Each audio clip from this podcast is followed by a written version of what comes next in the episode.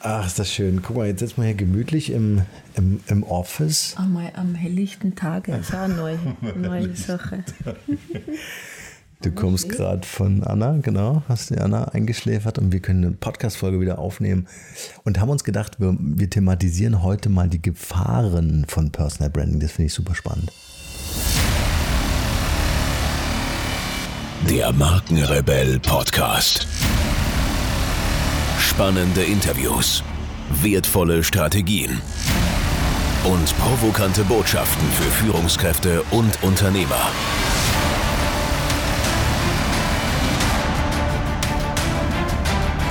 Stell dich den Herausforderungen der Digitalisierung und setze als Marke ein Zeichen. Von und mit Markenrebell Norman Müller. Wieso findest du das super spannend? Ja, weil alle hypen das natürlich, ich natürlich auch, weil ich das Thema einfach faszinierend finde. Mhm. Aber mal ganz bewusst hier den Perspektivwechsel zu machen, um zu sagen, okay, was, was sind damit vielleicht auch für was heißt Gefahren? Klingt natürlich immer sehr dramatisch. Lass es, es ist ja? definitiv. Du kannst es total so stehen lassen, finde ich. Genau. Also, aber auf jeden Fall wollte ich sagen, einfach die, die andere Seite mal, die andere Seite der Macht zu beleuchten. Na, ist ein super wichtiges Thema. Vor allem tatsächlich, also ich nenne es gefährlich, weil ähm, Personal Branding, die, diese dieser Drang, auch sichtbar zu werden, nach vorne zu gehen, sich selbst darzustellen, zu inszenieren, der birgt große Gefahren mit sich. Vor allen Dingen, weil wir gerade in einer narzisstischen Gesellschaftsstruktur leben. Vor allen Dingen seit Erfindung der, der Medien und Digitalisierung immer zunehmender. Können wir ja gleich näher erläutern, was ich damit meine. Ähm, ich glaube, dass, dass das Personal Branding, die Bühne, in jeder Art Form, sei es jetzt in einer Internetdarstellung oder in den Medien oder in der Führungsetage, auch äh, den, den Narzissmus der, der Menschen nähert. Mhm. Und zum Narzissmus gehört auch immer eine, eine gewisse Sucht, also die Sucht nach Selbstdarstellung, nach Selbstinszenierung. Und wann immer ich einen Drang habe, ein, ein innerstes Bedürfnis, ich muss das tun und es entsteht nicht aus, aus einem altruistischen Hintergedanken, wie ich, ich leiste jetzt einen wertvollen Beitrag in der Gesellschaft, weil ich sehe, meine Fähigkeiten, Talente, Potenziale, mein Wissen wird gebraucht. Das ist ein Unterschied. Da handle ich im, im, im Wohle der Gesellschaft. Das glauben natürlich auch viele. Ja. Oder benutzen das sogar negativ ja. und sagen, äh, nach außen sage ich, ich mache das, ja. weil es mir wichtig ist. Ja. Aber am Ende ist es nur eine Marketingstrategie. Richtig. Man merkt ja auch, das haben wir jetzt auch gesehen.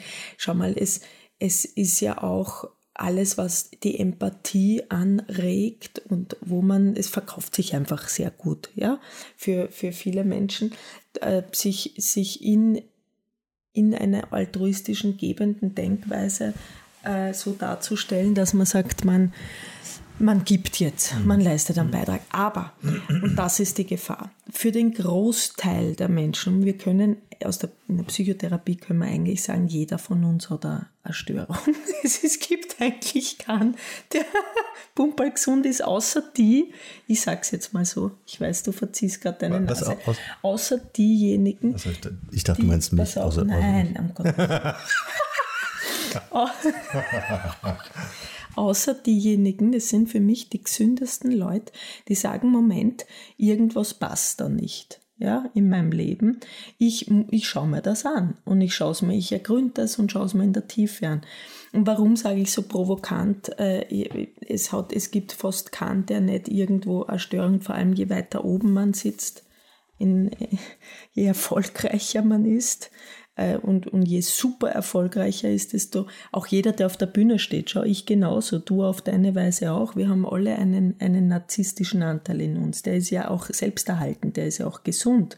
Nur wenn er in eine kippt, in eine Sucht nach Selbstdarstellung, Sucht nach Personal Brand, ja, ja wo ich sage, ich muss in der ersten Reihe stehen und ich muss an der Spitze stehen und ich tue alles dafür. Schau mal. Äh, aber, aber ego-zentriert, äh, ne? Genau. also nicht im Interesse der Gemeinschaft von vielen. Ja, und das vergessen ja viele, dass ein, ein soziales Engagement, ein Social Business nicht nur mit einer Person zu tun hat natürlich, sondern auch mit äh, einfach mehr als nur mich selbst. Ja, ja und das Ego getrieben, das bedeutet eigentlich, ich habe und das hat die Forschung, das ist zu 100 Prozent erwiesen, auch wenn die Politik nach wie vor das äh, äh verschleiert.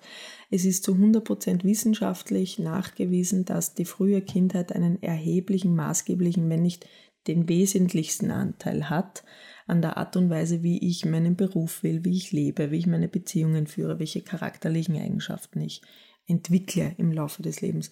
Und je, je größer, wir können das auch in späteren Folgen noch differenzieren, ähm, ähm, weil je, je größer dieser Mangel war als Kind, ja, je mehr ich das Gefühl hatte, beispielsweise als Sohn, ähm, ich habe nicht ähm, das Gefühl, ich, ich kann mich frei entwickeln, sondern ich muss meinem Vater, der ist in Konkurrenz mit mir. Ja, weil der Vater und die Mutter vielleicht schon, jetzt geht schon ein bisschen tiefer, aber nur ein kurz umrissen, weil der Vater beispielsweise mit der Mutter schon in einer Symbiose lebt, wo er eher der Sohn ist und die Mutter ihn beduttelt ja, und sagt mal, Schatz, ich mache alles für dich, ich koche für dich, ich brauchst dich um nichts kümmern, ich rufe beim Arzt an, mach nur du deinen Sport und deinen Job, ich mache alles, ja, so wie es auch früher die Rollenverteilung oftmals war.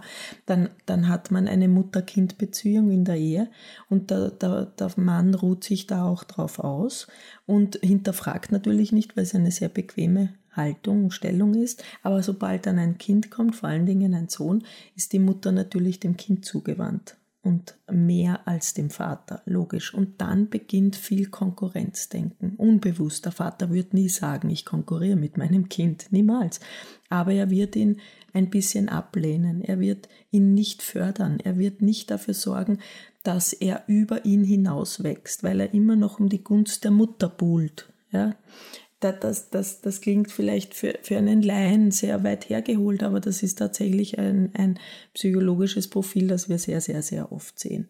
Das also, bedeutet ja, das muss, mhm. was mir gerade so durch den Kopf geht, das bedeutet ja, Personal Branding ist ja ein, schon mit deiner Geburt, also mit den ersten drei Lebensjahren, ein ganz wesentlicher äh, äh, Schlüssel ja.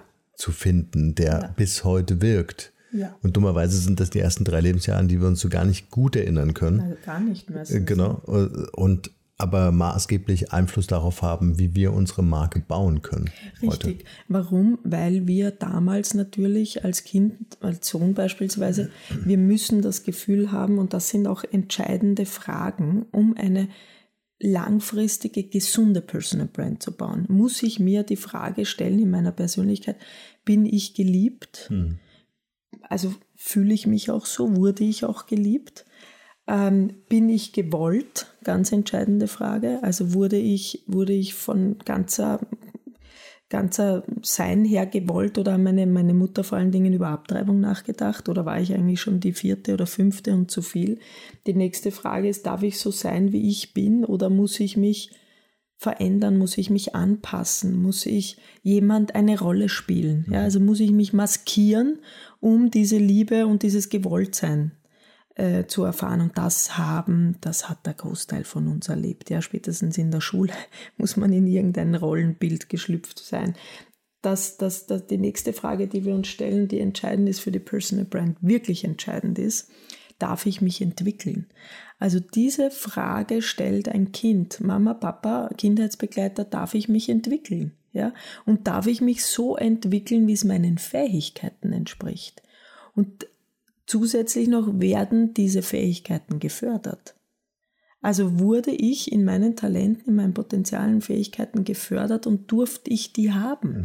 Wenn ich äh, äh unbewusst oder auch bewusst die Erfahrung gemacht habe in, in den ersten drei bis sieben Lebensjahren, na, eigentlich äh, nervt uns dieses schauspielerische Talent, das du hast, ja, oder dein, dein unglaubliches Talent, sehr wissbegierig zu sein und ständig Fragen zu stellen. Warum und wieso, ja, weil du einfach neugierig warst und du hast immer gehört, stopp und hör auf und, und erfahren auch, dass du einen Liebesentzug beispielsweise bekommen hast. Na, dann wirst du später mit 40, wenn dir jemand sagt, werd sichtbar, geh raus und bau dein Business auf, wirst du einen Teil in dir haben, der immer wieder zweifelt und sagt, ah, ich, ich, äh, ich fühle mich doch nicht so wohl in der Rolle. Und dann fängst an, nicht, nicht zu sabotieren oder boykottieren, sondern äh, die, das, das Schauspiel von damals zu reinszenieren. Also es wird einen Mitstreiter geben, einen Konkurrenten in deinem Leben, einen Geschäftspartner, der dich äh, auch äh, zurückhält, beispielsweise, mhm. mit dem du in den Ring steigen musst, ja,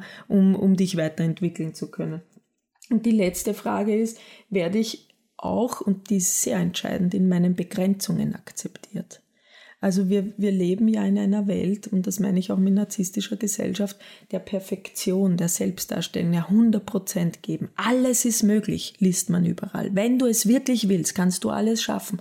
Sehr gefährlich äh, weil es natürliche Begrenzungen gibt. Wir, wir sind Menschen. Ich weiß, wir wären gern Maschinen oder es scheint, dass der Mensch sich äh, als ein Superheld, genau, ja, der träumt, träumt jeder davon. Ja, ich wäre gern Clark Kent mit dem Cape und, und würde mich verwandeln können. Aber wir haben natürliche Begrenzungen und es, die, der, die größte, gesündeste Entwicklung ist, wenn wir Ja sagen können dazu und wenn wir auch die Erfahrung gemacht haben, das Ja können wir ja nur geben, wenn wir die Erfahrung gemacht haben, Mama, Papa, Kindheitsbegleiter, Lehrer, mhm. Autoritäten in meinem Leben konnten das auch akzeptieren. Hatte ich vielleicht, war ich gut, also ich persönlich zum Beispiel war sehr gut in, in, in Sprache, aber grottenschlecht in Mathematik. Ja. Wurde ich jetzt in, in meinen sprachlichen äh, Fähigkeiten gefördert oder wurde nur der Fokus auf das gelegt, was ich nicht kann und dadurch fühlte ich mich als Versager? Weißt, das ist eine mhm. entscheidende Frage dann auch später, wenn ich eine Marke, eine Personal Brand bauen will. Das sind die Menschen, die absolute Perfektion verlangen, die nie, nie das Unperfekte stehen lassen können, die sich auch nicht gut in, in, in Fehlern aushalten können. Und das ist jetzt auch was Entscheidendes, weil wir sagen in der Psychotherapie, der Vater, die Vaterfigur steht dafür, uns zu zeigen, wie kann ich mit Fehlern umgehen? Wie kann ich scheitern? Wie kann ich mit Begrenzungen umgehen? Wie kann ich in der Welt da draußen, wenn ich jetzt auf einem Schiff bin, raus aufs Meer fahren und den mhm. Stürmen trotzen? Das ist die Aufgabe des Vaters. Die Aufgabe der Mutter ist, der Hafen zu sein. Sicherheit, Nährboden. Dieses Gefühl, ich bin geliebt, gewollt, so wie ich bin, das entsteht aus der Beziehung zur Mutter oder zur mütterlichen Figur. Ähm, Rollen tauschen kann man darin nicht. Ich weiß, es wird oft versucht, aber es gibt so eine natürliche, natürliche Bindung, äh, die kann eine Mutter nicht ersetzen. Ja, also die Mama war schwanger, die hat das Kind geboren und vielleicht auch möglichst lang gestillt. Das kann der Papa nicht ersetzen. Deshalb gibt es da schon so einen natürlichen Zugang. Und wenn ein Mensch dann zu einer Personal Brand wird später, und sagt, äh, ich, möchte, ich möchte jetzt rausgehen, ich möchte mein Business starten. Und er hatte aber eine eine Beziehung zum Vater beispielsweise, wo er für Fehler äh, eine Schelte bekam oder, oder kleingeredet wurde oder vielleicht auch so ein Konkurrenzverhalten da war und er durfte sich nicht weiterentwickeln, wird das unglaublich herausfordernd mhm. für denjenigen. Und er hat sich vielleicht sogar sehr erfolgreich äh, ganz nach oben gearbeitet aber, und da ist jetzt der Unterschied, nicht aus ein, dieser altruistischen Denkweise, so ich bin genug, ich bin in der Fülle und ich gebe und ich entwickle mich und es macht Freude, mhm. sondern aus einem Schmerz heraus. Ich muss beweisen. Und ähm, das äh, sieht man oft beispielsweise Olympiade. Ähm, der Sieger steht am ersten ähm, Stöckchen, Stockerl oben und fängt bitterlich an zu weinen da denkt man mal, der weint aus Freude, aber aus Freude weint man nicht, wenn man auf diesem Platz ist, sondern man weint, weil einem bewusst wird, welche Entbehrungen man für diesen ersten Platz äh, in seinem Leben hatte, worauf man verzichten musste. Also alle, die so erfolgreich sind, sind in der Regel getrieben davon, dass sie innerlich das Gefühl haben, ich muss beweisen, dass meine Existenz gut ist. Und dann kommt der ganze Schmerz raus, sobald man es geschafft hat. Am nächsten Tag fällt man in ein tiefes Loch rein, weil man sagt, okay, wo soll es denn jetzt hingehen? Yes, also die level. damals mhm. auf den Mond geflogen sind, die sind äh, depressiv geworden, bis auf einen, den Armstrong, mhm. oder Alkoholiker oder drogenabhängig Weil wo, wo willst du, was willst du noch erreichen, wenn es schon Mond warst als Mars. erster Mensch? Am ja, ja, damals gab es diese Begrenzung. Da gab es den Elon Musk. Da, da hat, genau. die, die, aber das ist ein entscheidender Punkt, auch beim Personal Branding. Wenn ich es tue, bevor ich mich in meiner Persönlichkeit ergründet habe und mir meine Motivation anschaue und, und wirklich mal ergründe, hey, wo gab es denn auch meine Begrenzungen, meinen Mangel? Mhm. Ähm, das ist mir oft nicht bewusst. Da muss man in ein Coaching, in ein Mentoring oder in eine Therapie gehen, um sich zu erinnern. Mhm. Weil jeder wird sagen, na warum, was redst denn da, Pommer? Mir geht's gut, meine Kindheit war gut, ich wurde gefördert, ist doch alles easy. Mhm. Ja? Wir haben einen netten Vortrag letztens gehört äh, zum Thema äh, meine Kindheit war gut. Alle, die, die das sagen, äh, die haben ein Problem in der Kindheit ja, gehabt. Genau. ähm, aber ich, ich würde gerne noch mal, ähm, was, was wir gerade jetzt äh, schön skizziert haben, äh, das gefällt mir echt gut, ist, äh, der Weg zur Marke hat eine Historie. Ja. ja. Und äh, diese, diese Historie zu entdecken, schon frühkindlich, also wirklich mit, dem, mit der Geburt, so die ersten drei Jahre und auch alles, was danach kam, die drei Jahre als sehr prägend. Alles, was danach kam, die ähm, im Grunde der, der, der, die Entwicklung, der Aufbau der eigenen Persönlichkeit. Also Dinge, eigene Persönlichkeit, damit meine ich Dinge, mit denen ich mich identifiziere. Ja, äh, der Fußballverein, der dann dazu kam. Ja, die Werte, die von zu Hause mitgegeben werden, die Werte und das Verhalten und die, der Umgang in der Schule zum Beispiel. All diese Dinge. Ja, ähm, in welchen Restaurants gehst du essen? Welche Marken trägst du? Welche Turnschuhe oder so? Also ganz diese diese ganz banalen Indikatoren dafür, die dich dann als Persönlichkeit beschreiben, mit denen du dich identifizierst und die dir den Rahmen geben. Und was wir ja machen mit Personal Branding ist, wir wollen ja den Unterschied machen. Und ähm, die große Challenge ist, sich auf der einen Seite bewusst zu werden und zu sagen, das ist meine Historie, das ist das, was mich als Persönlichkeit erschaffen hat bis zum heutigen Tag. Und das, was wir machen wollen, ist, wenn wir den Unterschied machen wollen, müssen wir genau dort austreten.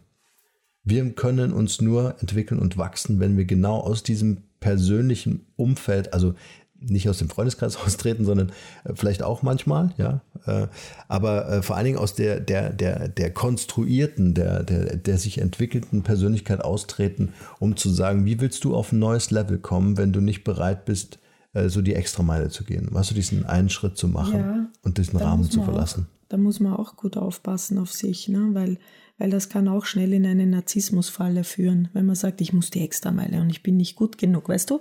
Das könnte dahinter stecken. Ähm, da bin ich immer sehr achtsam damit, weil, weil äh, ich ganz viel mit Führungskräften arbeite oder mit Unternehmern, die sagen, oder Startups auch, ja, 98 Prozent scheitern. Das ist eine Realität, nur zwei schaffen. Warum? Weil sie sich diese Mühe und Arbeit nicht gemacht haben, zu gucken, wo komme ich denn her? Ähm, das ist ein Schmerz, das ist bitter. Und dem Schmerz und der Bitterkeit gehen wir aus dem Weg und wir denken, die Extrameile bedeutet, wenn ich noch mehr arbeite, noch mehr Leistung bringe, noch mehr gebe. Aber diese Extrameile mit diesem Hintergedanken frisst oftmals alles andere auf, was man sich gebaut hat, weil man falsch dran ansetzt. Also die Extrameile, die wir meinen, ist, geh schau dorthin, wo du nie vermutet hättest, dass die Ursache für Scheitern begraben liegt. Und sei alles außergewöhnlich. Das, das ist das Wichtige. Die Extrameile, weißt du, das ist ja das Paradoxum. Damals zu Zeiten der Industrialisierung wurde uns ja schon gesagt, hey, wenn die Maschinen da sind, braucht ihr nicht mehr so viel arbeiten. Was ist passiert? Ja, Überstunden, genau 80 Stunden Woche, genau. So, jetzt haben wir die Digitalisierung. Äh, komischerweise sagt keiner mehr, äh, aus eurer Fünf-Tage-Woche wird eine Vier-Tage-Woche. Ja, es sei denn, man kreiert es sich selbst. Aber das Extrameile bedeutet nicht mehr, mehr, mehr, mehr, mehr Arbeit, ja, oder die, wie du wichtigerweise sagst, ähm, dass, dass die Leute denken, ich bin nicht genug, ich bin nicht gut genug, ich schaffe das nicht in zwei Stunden, sondern, und das finde ich auch so, so ein Riesenproblem in der Startup-Szene. Ja? Gerade wenn du mit Investoren redest, nicht, je, nicht jeder Investor, aber äh, sehr viele, die dann sagen, hey, wenn du ein Startup aufbaust, ja, dann, dann machst du nichts anderes. Du atmest Startup, was alles richtig ist, ja, und du lebst Startup, äh, aber du hast halt auch eine 60, 70, 80 Stunden Woche.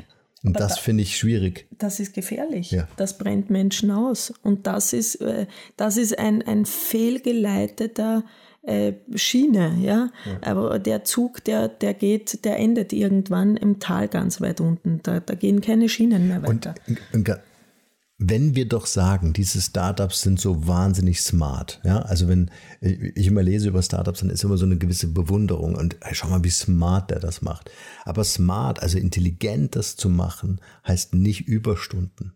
Ich will das jetzt auch gar nicht weiter darum rumturnen, äh, dass wir wieder zurück zu Personal Branding kommen, aber genau wie du richtig gesagt hast, das Thema eine Marke bauen heißt den Unterschied machen. Bevor es hier gleich wie gewohnt spannend weitergeht, ein kurzer Hinweis in eigener Sache. Durch meine Mentorings zum Thema Personal Branding weiß ich, wie entscheidend die Umsetzung des erworbenen Wissens ist, um eine Persönlichkeit erfolgreich als Marke aufzubauen. Also habe ich ein Team zusammengestellt mit Leuten, denen ich vertraue und mit denen ich schon seit vielen Jahren zusammenarbeite, um für dich einen Personal Branding Full Service anzubieten.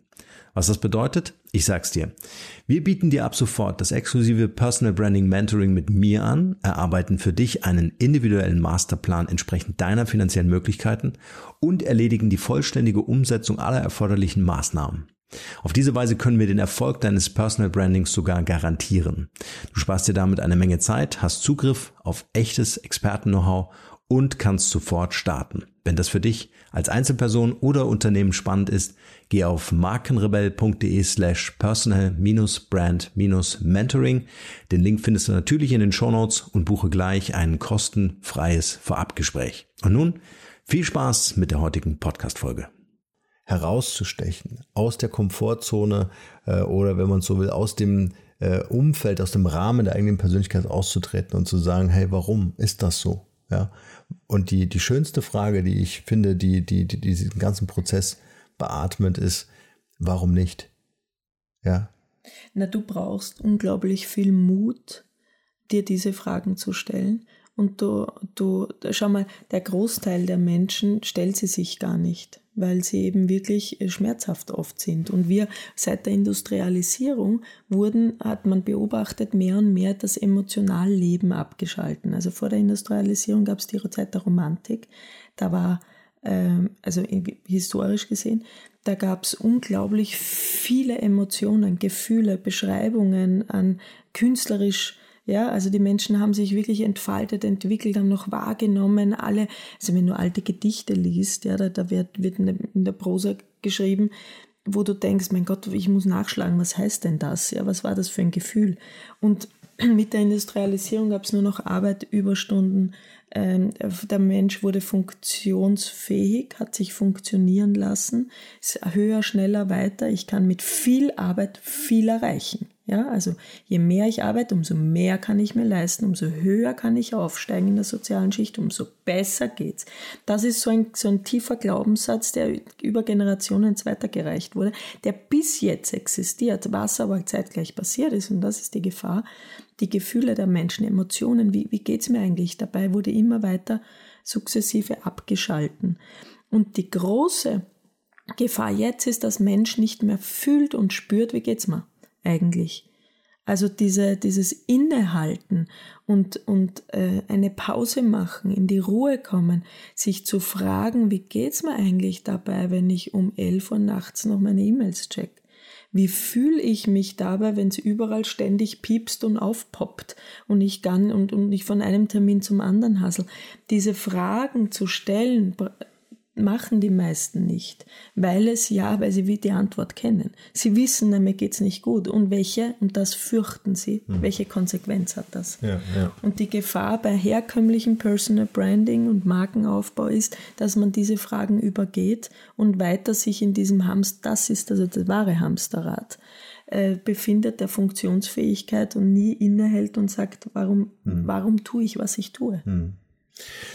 Ja, absolut, bin ich völlig bei dir.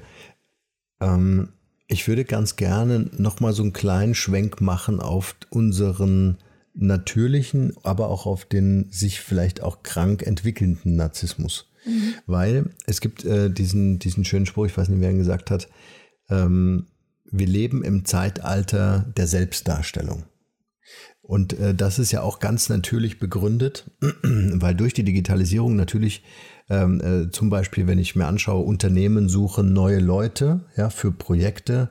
Ähm, das sind freie Leute, das sind Selbstständige und so weiter. Ja. Ähm, und die werden natürlich alles dafür tun in ihrem eigenen Marketing, um in ihrer Kompetenz gesehen zu werden. Das heißt, die engagieren sich mit einem Blog, mit einem Podcast, mit äh, einem Videochannel, was auch immer, ja, alles das oder Vorträge auf Bühnen, äh, um irgendwie in der Öffentlichkeit sichtbar zu werden. So, das bedeutet, äh, wenn, wenn ich mir mal den, äh, so in der Glaskugel den Arbeitsmarkt von morgen anschaue, dann äh, entscheiden sich die Unternehmen nicht mehr für Angestellte, weil sie gar nicht wissen, ob das Wissen der Angestellten, die ich heute, den ich heute einen Arbeitsvertrag gebe, noch in drei oder in fünf Jahren aktuell ist. Kann mir aber relativ sicher sein, dass der engagierte Selbstständige sich da besser informiert, autodidaktisch sich weiterbildet, also ein eigenes Interesse hat, ja, immer up to date, up to date zu sein in dem Wissen anderer Schwenk auf die Startup-Branche beispielsweise. Ja, ein Startup hat jetzt nicht so viele Marketingbudget, dass, dass da irgendwie große Kampagnen gefahren werden können. Das heißt, eine Personal Branding Strategie beatmet das Unternehmen, macht die Gründer sichtbar, macht das Ganze persönlicher. Es wird ein Vertrauen hergestellt. Ja, so. Jetzt komme ich irgendwann in diesen Strudel rein und zu sagen, okay, äh, die Bühne war, waren vielleicht in einem Auditorium von 100 Leuten, dann ist das irgendwie gewachsen. Dann 500 Leute, muss ich jetzt morgen 1000 Leute haben, muss ich 10.000 Leute haben, muss ich 3000 Hörer im Podcast haben, muss ich 100.000 im, weißt du, was ich meine? Also, wie verhält es sich aus deiner Sicht mit der Spirale des am Anfang noch gesund, krank werdenden äh, narzisstischen Anteils in uns? Der mich treibt. Es ist super spannend, dass du das sagst, weil äh, die, die, Unternehmer sagen immer, oh Gott, jetzt, äh, man kriegt keine gescheiten Mitarbeiter mehr. Ja?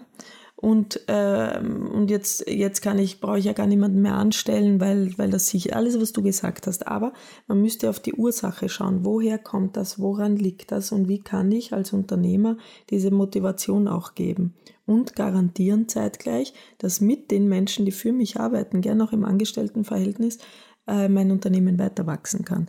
Und da verlocke ich nicht durch Konsum oder durch Gelder oder durch äh, ersten Parkplatz in der ersten Reihe, oberflächlich schon, aber nicht langfristig.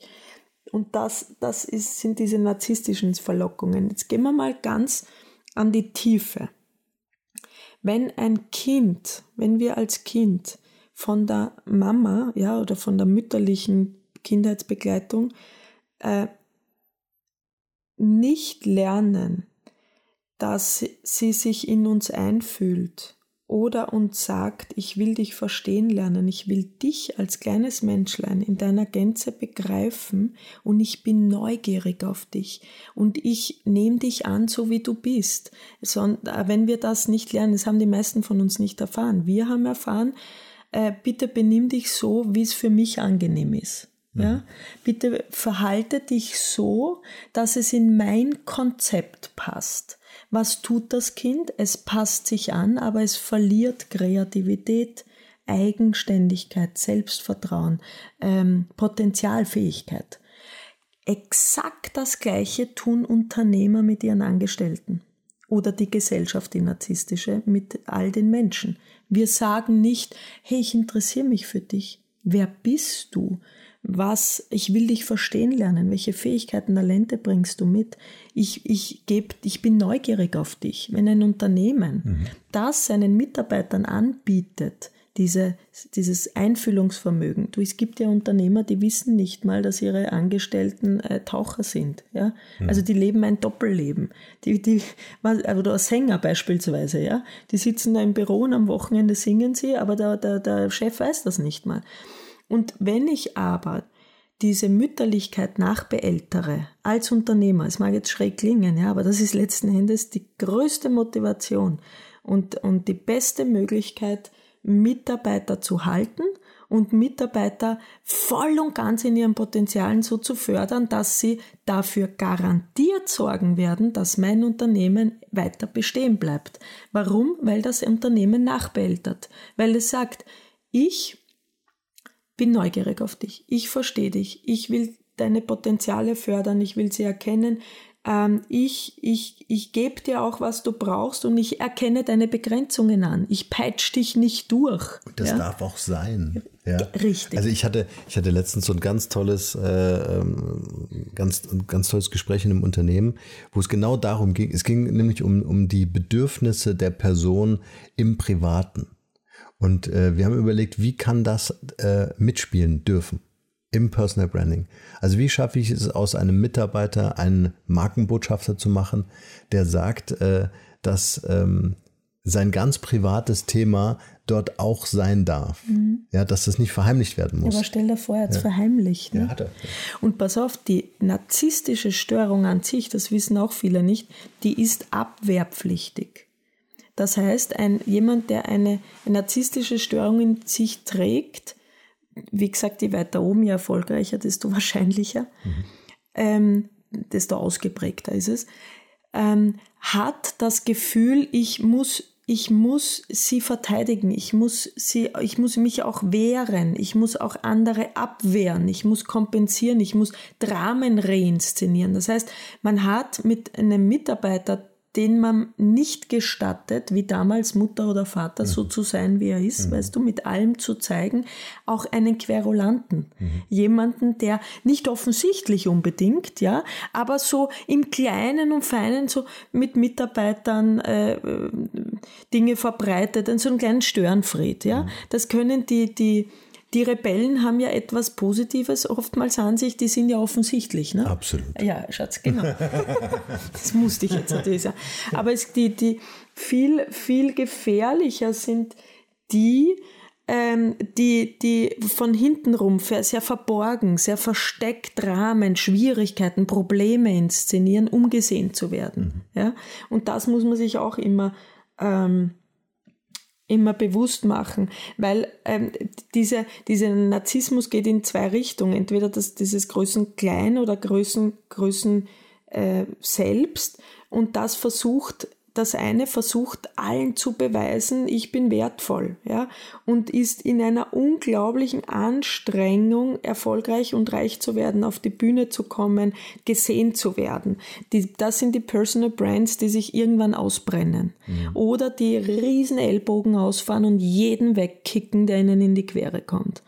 Ähm, dann gibt es dieses, dieses kleinere Selbst, das sagt, und das ist ganz spannend, das hat man in Unternehmen oft, ich stelle mich jetzt mal doof, ich mache mich mal hilfsbedürftig, damit es einen Großen gibt, der mich sieht und mir hilft und mich beschützt und mich da irgendwie durchzieht.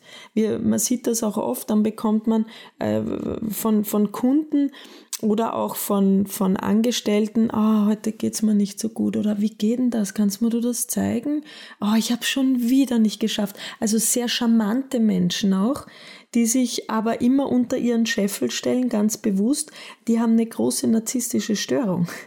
Ähm, die brauchen, die brauchen es ähm, in, in ihrem Drama sich immer wieder zu inszenieren äh, und bringen eine Schwere mit. Mhm. Und immer diese. Schaffen dadurch Aufmerksamkeit. Sie schaffen Aufmerksamkeit, Natürlich. weil es wird sich immer einer mhm. finden, der auch eine narzisstische Störung hat und sagt, na, ich bin toller und größer, ich helfe dir, ich ziehe dich da durch. Und dann kann ich mein Selbst aufpolieren, weil ich dem armen Haschel da geholfen habe. Mhm. Weißt du? Mhm. Das ist auch in, in, in Partnerschaften auch mal ein, ein Riesenthema, vor allem in Ehen auch. Lass uns doch vielleicht noch mal ganz kurz, äh, ich glaube, wir haben schon wieder äh, so eine Folge äh, sehr rund ähm, ähm, zusammen. Lass uns doch mal ganz kurz ähm, reflektieren. Woran erkenne ich, dass ich vielleicht auf einem ungesunden Weg bin, ähm, mich als Marke im Markt zu etablieren? An welchen Faktoren können wir das festmachen? Vielleicht noch mal so als Zusammenfassung.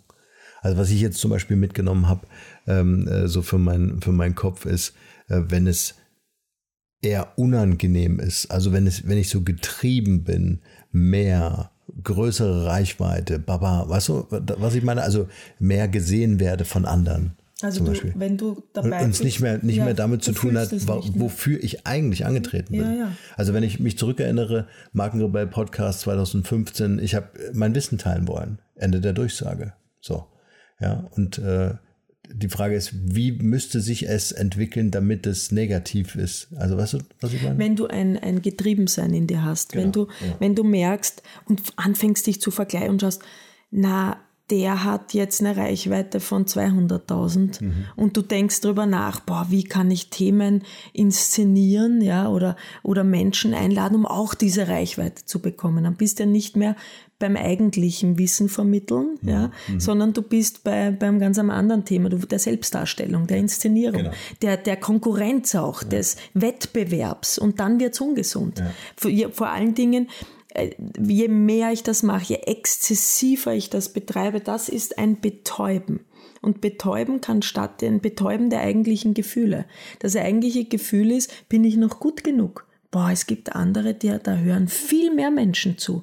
Die haben viel eine größere Bühne. Also fragt sich der unsichere Mensch, na dann bin ich wahrscheinlich nicht gut genug. Mhm. Und dann kommt er in diese, dieses Gefühl, will er nicht wahrhaben, also betäubt er ist, mhm. indem er sagt, ich gebe jetzt noch mehr Gas. Mhm. Ich treibe mich noch mehr an. Ich werde noch kreativer als alle anderen. Und dann wird's ungesund. Wenn, da, wenn dann auch die Win-Win-Situation fehlt, ja, weil ich überlege mir gerade so ein, so ein gesunder Wettbewerb ist ja schon gut, wenn du guckst, hey, wie macht denn das ein, ein Markt, äh, weißt du, ein Marktteilnehmer, vielleicht in derselben Branche oder auch eine andere Branche, dass man einfach so dieses, äh, ähm, du willst ja das Ding auch besser machen. Aber ich glaube, wenn dann keine Win-Win-Situation mehr entsteht, weißt du, was ich meine? Du lädst ja einfach Gäste ein, äh, die du einlädst, weil sie eine hohe Reichweite haben, aber nicht, weil sie wertvoll sind für deine auf, Community. Genau, du sagst was Richtiges, es kommt auf die Intention drauf an. Frage und auf die Frage, die ich mir stelle, stelle ich mir die Frage, wie kann ich mehr Reichweite bekommen, damit mehr Menschen von meinem Wissen profitieren? Mhm. Ja, ist eine ganz andere Frage mhm. als wie kann ich mehr Reichweite als mein Konkurrent? Genau. Und hinaus, so und ja. das da da weiß der gesunde Menschenverstand, das eine ist gesund, das andere nicht mehr. Aber zurück zur Betäubung, Betäubung der eigenen Wertlosigkeit, ja, oder das Gefühl nicht genug zu sein, kann man durch Ablenkung schaffen. Also Ablenkung ist auch Arbeit mhm. indem man sich einfach total zuhasselt, kann aber auch durch besondere Leistungen, kann man auch betäuben. Ja, also indem ich wirklich immer darauf achte, Großartiges zu mhm. leisten. Mhm. Ja, damit ich immer Bewunderung ernte und Beifall ernte und höre. Und wenn einmal kein Like da war oder kein Feedback auf diese herausragende Podcast-Folge, dann, dann, dann, dann meldet sich das kleine Selbst in einem und man sagt, puh, jetzt, jetzt geht's mir aber nimmer gut damit. Ne? Dann bin ich in einer ungesunden Phase. Oder wenn ich anfange, Betäubung auch Klassiker durch Drogen, mhm. durch Alkohol. Mhm. Ganz viele fangen an, wirklich viel Medikamente zu schlucken. Also da ist mm, ähm, hochdosiertes Paracetamol, täglicher Begleiter, Schlafmittel, Alkohol. Ähm, das, das ist ein, ein Betäubnis sozusagen. Und dann wird's natürlich auch ungesund. Also alles, was dazu dient, sich an sekundären Stress zu inszenieren und dabei hilft, die innere Not nicht mehr wahrzunehmen, ist nicht mehr gesund. Ja. Vielleicht äh, ganz kurz noch zum Abschluss, weil das finde ich nämlich extrem wichtig, Thema Personal Branding, äh, dass man immer, weil es ja um Menschen geht, immer auch die psychologische Komponente mit berücksichtigen muss, um eine erfolgreiche Marke zu bauen. Also ich glaube, dass die, ähm, dass die Komponente, die wir heute auch zum Beispiel besprochen haben, dass ein gesundes Wachsen, ja, ich, ich lese immer nur von Wachstum, aber ich lese nicht von gesundem Wachstum, ja. dass man auch schaut, dass es äh, die narzisstischen Schattenseiten des Personal Brandings äh, äh, geben kann, nicht muss, aber kann, je nachdem auch welche Historie ich aufzuweisen habe. Und ähm, dass wenn ich so an unsere drei äh, Pfeiler denke, Thema Positionierung, Inszenierung und Profilierung, ja, dass das Thema Inszenierung in jeder Hinsicht positiv äh, interpretiert und ausgearbeitet wird. Das heißt, wie kann ich wertstiftend sein? Ja, wie kann ich etwas geben und diesen äh, eigentlich äh, überzogenen negativen narzisstischen Anteil eben gar nicht so groß werden lasse. Aber man merkt auch, glaube ich, in dieser Podcast-Folge, wie komplex das Thema ja. Ja, auch ist und welche Einflüsse wirken mhm. heute, die vielleicht in meinem Fall vor 40, 41 mhm. Jahren äh, eine Rolle gespielt haben. Und ich, ich bin jetzt ganz provokant und sage und mit, mit voller Überzeugung, ich glaube, wer das jetzt nicht begreift und eine Marke aufbaut, eine Personal Brand wird oder sich in, zu einer Personal Brand machen wird und nicht versteht, dass er auch mal zurückschauen muss und ähm, wird langfristig weder erfüllt noch glücklich oder gesund ähm, sein können. Das Unternehmen wird nicht gesund sein können, mhm. langfristig. Es wird, äh, es wird an, an verschiedenen Stellen äh, Probleme geben, vor allen Dingen jetzt in einer Zeit, wo es immer wichtiger wird, auf Werte, auf sinnstiftend, auf Nachhaltigkeit zu achten, damit wir eben auch für die nächste, übernächste Generation eine, eine lebenswerte äh, Gesellschaft hinterlassen. Ja, sehr cool. Wenn ihr Fragen habt zu diesem Thema oder euch austauschen wollt, gerne in die Shownotes gucken. Dort haben wir ein paar Kontaktmöglichkeiten für euch bereitgehalten. Gerne auch zum Newsletter anmelden äh, und uns, darüber würden wir uns wirklich riesig freuen, fünf Sterne bei iTunes und eine kleine Rezension hinterlassen. Ja, ja, aber auch vier sind voll in Ordnung für uns, Schatz, stimmt's? Fünf Sterne bei iTunes hinterlassen und eine kleine Rezension. Nein, natürlich. Also vor allem die Rezensionstexte sind extrem äh, hilfreich, weil da stehen natürlich dann auch Sachen drin wie äh, was wollt ihr besser haben? Ja, ihr könnt natürlich auch einen Stern vergeben, ist völlig egal, aber ähm, ich glaube, äh, super, also ich würde mich total freuen, wenn es auch diese Texte gäbe. Also nicht nur Stern, äh, sondern halt auch ein Text. Alright? Alright. Alright. Thanks a lot. stars